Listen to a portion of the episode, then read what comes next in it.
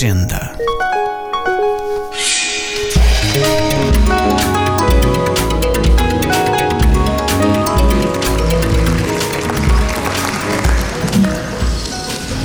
Welcome, everybody. Um, my name is George Plimpton, the editor of the um, Paris Review. Well, I wouldn't say it is exactly. Write anything of but it's value uh, under the influence of year, um, 10 or 12 years ago. That is Alcohol because and, all um, but financial not pressures.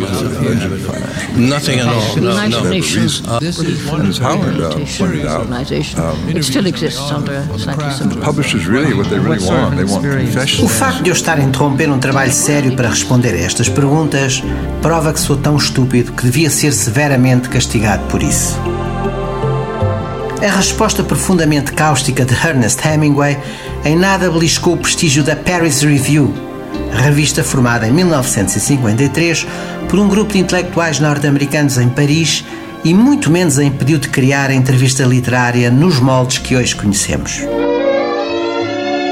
A Tinta da China edita um volume com ilustrações de Vera Tavares, onde estão compiladas as entrevistas que ajudaram a moldar a imagem que temos de E.M. Forster, Graham Greene, William Faulkner, Truman Capote, Ernest Hemingway, Lawrence Durrell, Boris Pasternak, Saul Bellow, Jorge Luís Borges e Jacques Kerouac.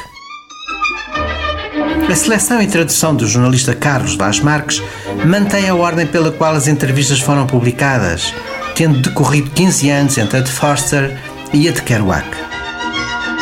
Com Hemingway começámos e terminamos, citando uma outra resposta por certo, a grande maioria dos entrevistados subscreveria. Há já muito tempo que tento apenas escrever o melhor que posso. Por vezes tenho sorte e escrevo melhor do que posso.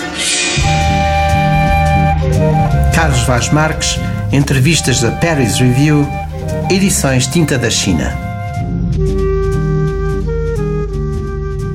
Um podcast da Agenda Cultural da Câmara Municipal de Lisboa.